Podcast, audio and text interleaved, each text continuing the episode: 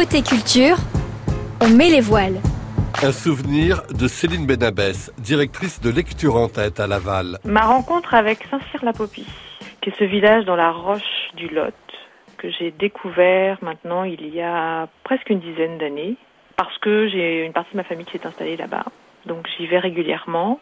Mais c'est un lieu où j'aime euh, aller regarder le Lot, cette rivière, parce qu'on la voit d'en haut. Et Saint-Cyr-la-Popie, c'est un village qu'on peut descendre, qu'on peut remonter dans ces petites ruelles, ces petites boutiques.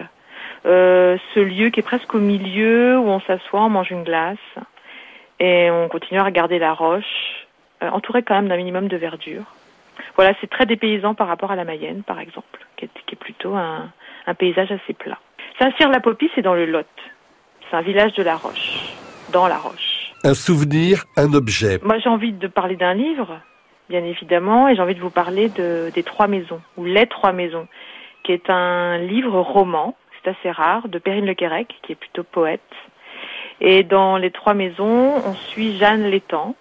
J'ai envie de parler de femme aussi. Donc Jeanne Létang, c'est un personnage de femme qui va évoluer dans trois maisons. La maison mère, la maison des folles et la maison close. C'est une histoire vraie. Genre d'une femme qui a été enfermée dès son enfance. Mais c'est aussi pour toujours pour revenir sur parfois la destinée des femmes. Les trois maisons de Perrine Le Quérec aux éditions d'en bas.